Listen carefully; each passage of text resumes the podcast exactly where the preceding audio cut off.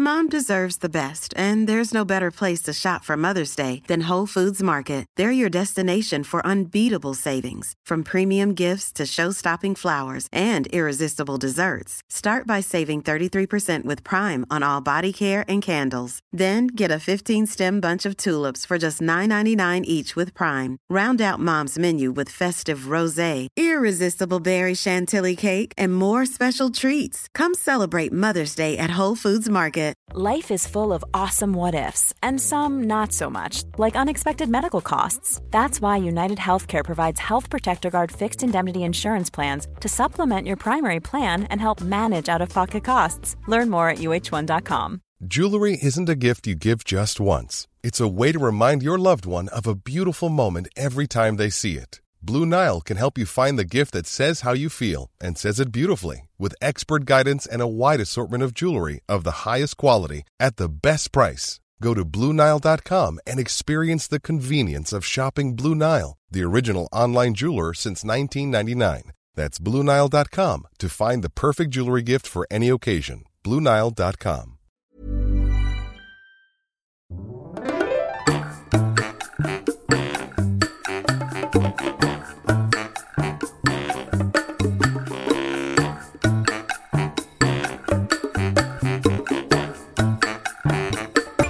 Hola, ¿qué tal? Esto es How to Spanish Podcast. Yo soy David. Yo soy Ana. En este episodio vamos a hablar de por qué somos quienes somos, es decir, el ADN. How to Spanish podcast is designed to help Spanish students improve their listening and vocabulary skills, and it's made possible thanks to our Patreon community. By joining the community, you can access the vocabulary guide and interactive transcript, bonus episodes, and monthly activities to practice your Spanish. If you would like to join the experience, go to patreon.com slash howtospanishpodcast. Muchas gracias a nuestros nuevos patrones, Alex, Alex Clarking, Jonathan, Sheldon, Susan Devlin, Megan, Susan Murray, Hassan, Gary. Carolina. Me parece que en general todos pensamos que somos únicos, ¿no? Sí, claro. Yo soy David, tú eres Ana y tengo características únicas, ¿no? Y a veces, pues, es como ideal pensar que somos únicos y hasta un poco romántico, ¿no? Esta idea de, sí, soy especial. Pero también es cierto que tenemos dobles en alguna parte del mundo. No sé si todos, de hecho hay un nombre, no sé si es doppelganger, no sé cómo se llama en alemán, pero es este concepto de que hay alguien igual a ti en otra parte del mundo o en otro momento de la historia, alguien que se parecía físicamente e incluso de personalidad, como si fueras una una copia de alguien que ya vivió en el pasado. Sí, eso es muy loco, pero bueno. y a veces hemos conocido personas que realmente son tan, tan similares a otras que conocemos. Yo en mi caso creo que nunca he conocido a mi doble, nadie me ha dicho que conoció a mi doble, pero sí he conocido gente que se parece a ti, por ejemplo. Sí, y en tu caso no es tu doble, pero bueno, tu hermana se parece más o menos. Ah, pero algo que es muy interesante entre ustedes dos es que su voz es muy, muy similar. Y no sé si lo hemos platicado antes, pero en algún momento cuando Ana y yo éramos novios, ella me hacía bromas junto con su hermana porque yo llamaba por teléfono y ella contestaba y yo no sabía quién era. Ella, entre comillas, lo estoy diciendo. Porque a veces ella, la que contestaba, era su hermana y a veces Ana. Entonces, como sabían que su voz era muy parecida, a veces me hacían la broma y su hermana empezaba a hablar conmigo como si fuera Ana, ¿no? Pero obviamente no era y después era una broma. Pero no solamente con David, que en ese momento pues era mi novio y sí me conocía, pero no tanto como ahora. Incluso hoy en día nuestros padres se llegan a confundir cuando escuchan nuestra voz. Y una vez me pasó algo muy raro, que cuando estábamos hablando en un chat de voz con mis papás y mi hermana, eh, mi hermana llegó y dijo, hola, y en mi cerebro fue como, ¿por qué yo dije hola? Pensé que estaba hablando yo. Sí, muy, muy extraño. Pero bueno, allí tiene sentido porque es mi hermana, ¿no? O sea, compartimos los mismos padres. Sí, exacto. Entonces, digamos, la información genética es muy cercana, ¿no? Pero como decíamos, esta eh, teoría de que hay personas muy lejanas o tal vez en otra parte del mundo, en otra cultura, que son tu parecido es completamente loca y si es real, no sé. No sé qué me pasaría a mí si yo viera a mi otro yo. Es como estas historias o teorías de que cuando encuentras a tu otro yo, como que explotas, ¿no? y, y desapareces del universo o pasa una cosa extraña. Pues creo que algo así me sucedería a mí, me traumaría mucho. Y con esto nos da pie a hablar un poquito de el tema como tal del día de hoy. Y algo que nos pareció súper interesante es que todos decíamos esto, ¿no? Que somos completamente diferentes. Pero realmente lo único que somos diferentes dentro del material genético, del cual vamos a explicar un poquito más, es 0.1%. Es decir, somos idénticos, somos iguales al resto del mundo, a los millones y millones de personas que hay en el mundo, por 99.9%. Wow.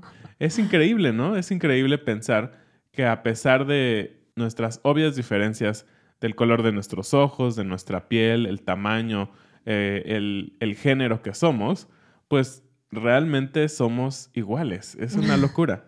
Creo que deberíamos recordar eso cada vez que pensamos que un grupo es menos importante que otro. Claro, sí, somos prácticamente idénticos. Pero ¿cómo sabemos esto? Bueno, los científicos, la gente, sabe esto gracias a que se ha estudiado el ADN. Y aquí ya empezamos con problemas, ¿no? ¿Qué es ADN? Bueno, es el ácido desoxirribonucleico. ¡Wow! Es como un pequeño trabalenguas, así que pueden intentarlo. Pero ¿qué es el ADN? es una molécula, así de simple. En términos muy simples, pues el ADN es una molécula, pero es una molécula muy especial que tenemos en, pues, en nuestro cuerpo y contiene nuestra información genética. Y parece que es algo muy nuevo, pero se conoce sobre el ADN o sobre la estructura desde hace 60 años. Mm. Y la forma en la que funciona el ADN es bastante compleja. Es simple si te la explica alguien que sabe de lo que está hablando, un científico, pero nosotros no es el caso. Obviamente todos tenemos un concepto básico de qué es el ADN y cómo funciona la información genética. Pero algo que encontramos que nos pareció muy interesante es que un científico explicaba que puedes pensar en el ADN como el código Morse. Y es este código muy sencillo con el cual puedes transmitir mensajes que basa eh, de cuatro elementos, ¿no? Punto, raya, espacio corto y espacio largo, que eso se traduce en sonidos, ¿no? El, el famoso ti ti ti ti ti ti que, el SOS. que escuchamos a veces en las películas o si has escuchado una máquina de código Morse, bueno, sabes a qué nos referimos. Sí, entonces así es como funciona el ADN, porque el ADN tiene también cuatro bases que a su vez conforman los códigos que le dan al cuerpo la información para producir las proteínas y todo lo que necesita para conformar un ser. Pero ¿sabes qué es lo súper, súper loco?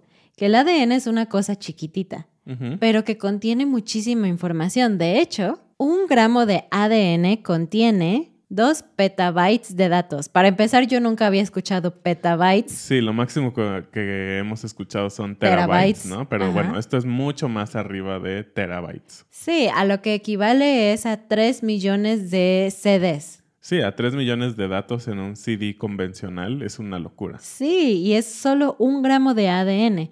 Y bueno, esto es interesante porque de hecho se está analizando crear tipo ADN sintético para poder almacenar información. Y esto es particularmente útil, ¿no? Porque hoy en día las moléculas de óxido de hierro, que son lo que conforman los discos duros donde guardamos la información convencional, requieren 140 mil veces más espacio para guardar la misma cantidad de información. Wow. Entonces, ¿se imaginan si lograran, no sé, crear un ADN sintético que pudiéramos usar en diferentes dispositivos? Pues tal vez las computadoras no necesitarían un gran disco duro, grande del tamaño de tu mano, sino tal vez algo minúsculo que ni siquiera podríamos ver. Entonces, es súper interesante cómo este elemento natural es mucho más avanzado que nuestra tecnología más avanzada, ¿no? Estos Claro. chips nuevos y que se miden ahora en nanómetros, como muy, muy, muy pequeñitos, pues no, realmente las moléculas del ADN son todavía más chiquitas. Volviendo un poco al tema de qué nos vuelve únicos si es que nuestro código genético es tan similar, ¿no? Bueno, pues si pudieras pensar en el ADN como en un libro, tu libro tendría unas 262 mil páginas. Sería un librote. pero solamente habría 500 páginas que serían como la cosa que te vuelve diferente a otros. Y sí, este punto 1% tan importante del que hablábamos no solo define nuestras características físicas que decíamos, ¿no? Como el color de los ojos y todo eso, pero algo muy importante y por lo cual el estudio del ADN se ha vuelto tan eh, vital dentro de la comunidad científica, dentro de los genetistas, que son las personas que se dedican a estudiar los genes, es que también tiene información sobre predisposición a enfermedades. Y esto lo vuelve pues un tema también controversial, ¿no? Porque están todas estas personas que apoyan que se mejore el ADN, por ejemplo, para tener, digamos, generaciones más ah, saludables, sin tantos problemas de salud. Y por otro lado están personas que dicen que, pues no, o sea, simplemente eh, sería incorrecto jugar con la vida de las personas, de las siguientes generaciones, ¿no? Y bueno, los humanos ya quedó claro, somos casi iguales unos con otros. Pero compartimos también información genética o somos similares con también algunos animales. Pero no solo eso, lo más sorprendente de todo es que tenemos una similitud genética con... El plátano. Con los plátanos, con la fruta. Tenemos un 60% del mismo ADN. Sí, y, y, suena como un porcentaje muy alto, que lo es, en, digamos, en términos reales, cuando no sé, estadísticamente dices, es 60% probable que llueva, dices, mm, es una buena posibilidad, ¿no? Pero realmente si pensamos que lo que nos hace diferente solo es un punto ciento, realmente estamos muy alejados de ser un plátano. Pero yo soy Ana Banana. Entonces es semiplatanosa. Saber qué tan similar es nuestro ADN con el de algunos animales o incluso con el plátano tiene un propósito, porque la comunidad científica está usando esta información para poder investigar un poco más sobre las enfermedades humanas y cómo nos afectan. Sí, y en específico, esto ya se hizo, ya hay una utilidad sobre esta coincidencia genética.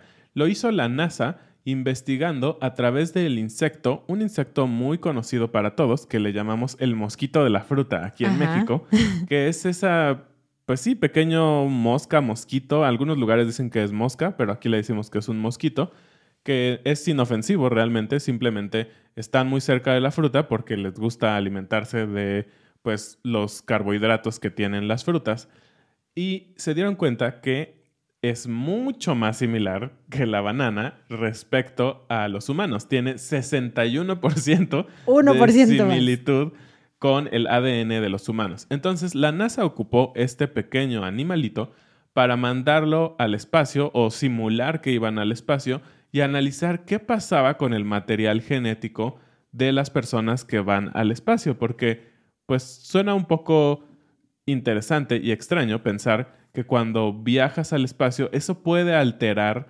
tu, tu material genético, tu identidad, todo eso quién eres, ¿no?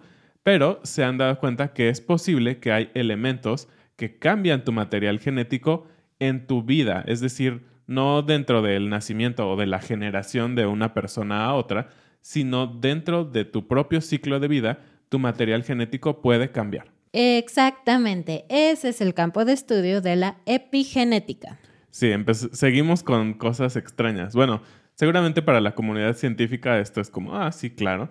Pero bueno, para los simples mortales como nosotros, hablar de ADN, genética y epigenética ahora es muy extraño. Entonces, la epigenética estudia cómo ciertas cosas nos afectan, ¿no? Pero cosas externas, cosas externas que afectan nuestra información genética. Y cuando piensas en cosas externas que podrían afectarte mucho, pues creo que lo primero en lo que pensamos es algo como una guerra. Sí, como eventos traumáticos, ¿no? ¿Y qué más traumático puede ser que estar involucrado en una guerra, ¿no? Y muchos de nosotros, nuestra generación, al menos en México, no hemos estado ahí, ¿no? En una guerra. Sí hay temas de violencia por el narco o por lo que sea, pero no ha habido una guerra, digamos, de nuestro país, ¿no? Y vamos a hablar de un momento en la historia que los epigenetistas, supongo que se llaman los que estudian esto, han estudiado. Estamos hablando del año 1864, cerca del final de la Guerra Civil en Estados Unidos. La situación de los prisioneros era horrible. No había espacio, no había condiciones de salubridad, no había nada y la gente que estuvo en ese momento en esos campos pues vivió momentos horribles y todos consideraban que fue una experiencia sumamente traumática. Sí, y aparte de eso, pues obviamente estuvieron expuestos a ver muchas muertes, a enfermedades dentro de estos campos de concentración. Entonces, digamos que tanto la parte mental de lo que vivieron como la parte física estuvo extremadamente afectada como resultado de la guerra. Cuando terminó la guerra, se supo que esta gente que estuvo dentro de estos campos tenía obviamente problemas en muchas áreas de su vida, obviamente problemas de salud, peores perspectivas laborales o oportunidades de trabajo, pero también una menor esperanza de vida, lo cual quiere decir que morían antes que sus contemporáneos que no vivieron esa situación. Hasta ahí todo va normal, ¿no? Sí, sí, suena lógico pensar que si fuiste a la guerra, pues puedes estar un poco enfermo y traumado, ¿no? Claro. Lo más interesante de esto es que se dieron cuenta los científicos que esta, estos efectos se extendieron a sus hijos y a sus nietos. Y es como, momento, ¿cómo puedes pasarle el efecto traumático a tus hijos o a tus nietos si, para empezar tal vez con tus hijos, si les contaste que la guerra fue horrible y lo que sea, pero hasta ahí, ¿no? Y tal vez a los nietos pues ya ni siquiera les tocó escuchar tanto estas historias, pues transmitieron estos efectos a través de cambios en el material genético. Es impresionante. Sí, no solamente en el tema de enfermedades, que eso claramente puede ser genético, sino en el tema de la salud mental, de los niveles de cortisol, de muchas otras cosas. ¿Y sabes qué es lo más raro? Que solamente los hombres tuvieron este problema. Las hijas y las nietas no recibieron este cambio en el material genético. Así es, y entonces aquí es donde la epigenética nos dice que estos eventos traumáticos que producen alteraciones en nuestro sistema, normalmente con hormonas que producen tal vez más estrés o menos estrés, eh, sensación de supervivencia y todo eso, como el cortisol, por ejemplo, pueden alterar activamente nuestro, nuestra identidad genética, nuestro ADN, y es por eso que eso pasa de generación a generación y estas personas, las siguientes, tuvieron menos esperanza de vida que las otras. Y supieron esto porque hicieron un estudio en donde analizaron los expedientes médicos de 4.600 niños. Estos niños, sus padres habían sido prisioneros de guerra y compararon sus resultados con los de 15.300 niños cuyos padres no habían sido capturados. Sí estuvieron en la guerra, pero no habían sido prisioneros. Es una gran diferencia y encontraron que el primer grupo, el de los niños cuyos padres sí habían sido prisioneros, tuvieron una tasa de mortalidad 11% más alta que los otros niños. Y si consideramos que estos niños vivieron bajo las mismas circunstancias sociales, pues uno... O sea, del mismo país. Exacto. Es muchísimo, es muchísimo pensar que un grupo muere 11% más que otro simplemente por esta carga genética. Y me encanta cómo cuando una rama de, de la ciencia descubre algo, puedes ver todas sus implicaciones conectadas a otra rama, ¿no? Por ejemplo, hablando del área de la salud mental o de la psiquiatría, ahora tenemos más información de cómo los hijos de personas que vivieron experiencias traumáticas podrían heredar algo de esto. Y ahí es donde entra que hay una manera de tratarlo, ¿no? Tal vez hubo un cambio en la genética, pero existen otras ramas de estudio que te enseñan cómo puedes tratar este tema en la parte conductual para que no te afecte tanto. Así es, porque también se dieron cuenta que hay un proceso de desensibilización, es decir, de tratar de revertir estos efectos traumáticos que sufriste en la guerra. Y seguramente es algo súper difícil. Creo que no es nada fácil que las personas puedan superar esto, pero bueno, a través de estos tipos de programas de, psicología eh, pueden, pueden lograrlo. Pero bueno, pasando a otro tema, creo que este tema del ADN últimamente ha sido muy interesante para la gente Tanto así que existen test de ADN para saber de dónde vienes, ¿no? Sí, como para que te digan, pues, si eres 100% mexicano o qué tipo de mezcla tuviste para llegar a ser quien eres. Yo no sé, a mí creo que sí me gustaría muchísimo hacer uno de estos. ¿A ti te gustaría? Sí, claro, aunque la verdad es que me parece un poco caro. Yo, yo he leído un poquito sobre eso. Y no sé, sí es interesante, pero al final creo que no es una información tan útil, es decir, no es algo que puedas ah, exprimirle, sacarle jugo y decir, bueno, ahora en base a esta información voy a, no sé, tomar ciertas decisiones. Creo que las decisiones que podemos tomar respecto a nuestro origen étnico ya los tenemos hoy en día, ¿no? Los médicos saben muy bien, por ejemplo, que los latinos sufren más, digamos, de diabetes, ¿no? Y que otro tipo de población tiene ciertas predisposiciones genéticas a algunas enfermedades que ya podemos atacar. Que no lo hagamos es otra cosa, ¿no? que no cambiemos la manera en que nos alimentamos o con que hacemos ejercicio, pues ya es una decisión propia.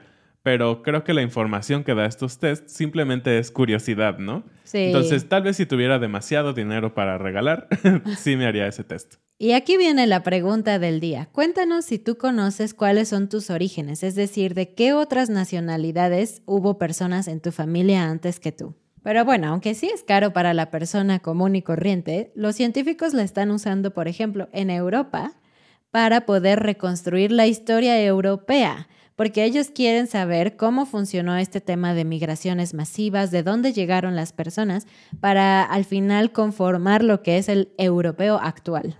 Sí, y esto lo está haciendo, como decían, a un grupo de científicos, pero están tomando eh, huesos o, sí, elementos muy antiguos que han encontrado para definir más o menos qué ha sido lo que ha pasado. Y se han dado cuenta que hace alrededor de 4.000 años tuvo que haber ocurrido algún elemento traumático, algo como esto que, vimos, porque el material genético que han encontrado y que pueden más o menos ubicar en el tiempo, según los estudios, dice que algo pasó en ese periodo y que hubo un gran cambio en la genética de las personas. Y claro, también ya han encontrado que hubo grandes movimientos, sobre todo del Medio Oriente, hacia muchas partes de Europa, como algún tipo de migración masiva por algún motivo que no se conoce muy bien, pero lo que ellos encuentran más interesante es esto, que algo sucedió, algún cataclismo tal vez, que cambió muchísimo el ADN no solo de un ejemplar, sino de un grupo grande de personas.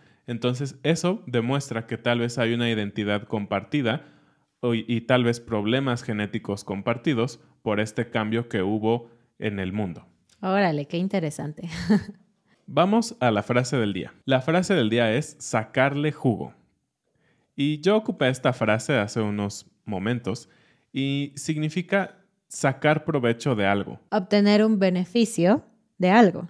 Sí, entonces esto viene obviamente de, pues, tal vez las naranjas, ¿no? De sacar el provecho de la naranja es sacar el jugo y pues poder tomar un jugo de naranja. Esto es todo por el episodio de hoy. Espero que puedas sacarle jugo y aprender palabras nuevas y cómo hablar de otros temas más científicos. Recuerda visitarnos en nuestra página de Patreon en howtospanishpodcast.com y también ahora puedes unirte a la membresía de YouTube en caso de que quieras apoyarnos un poco. Muchísimas gracias por escucharnos y vernos y nos vemos la siguiente semana. Adiós. Adiós.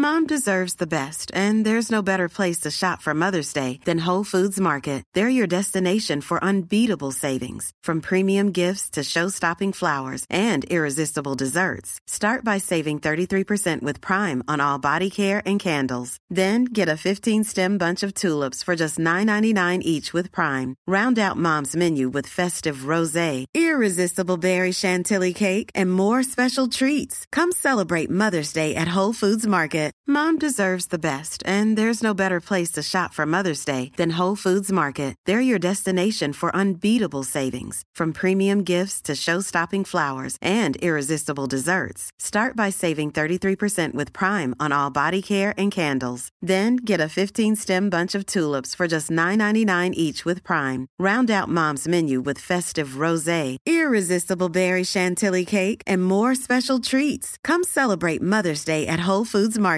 Planning for your next trip? Elevate your travel style with Quince. Quince has all the jet setting essentials you'll want for your next getaway, like European linen, premium luggage options, buttery soft Italian leather bags, and so much more. And is all priced at 50 to 80% less than similar brands. Plus, Quince only works with factories that use safe and ethical manufacturing practices. Pack your bags with high-quality essentials you'll be wearing for vacations to come with Quince. Go to quince.com/pack for free shipping and 365-day returns.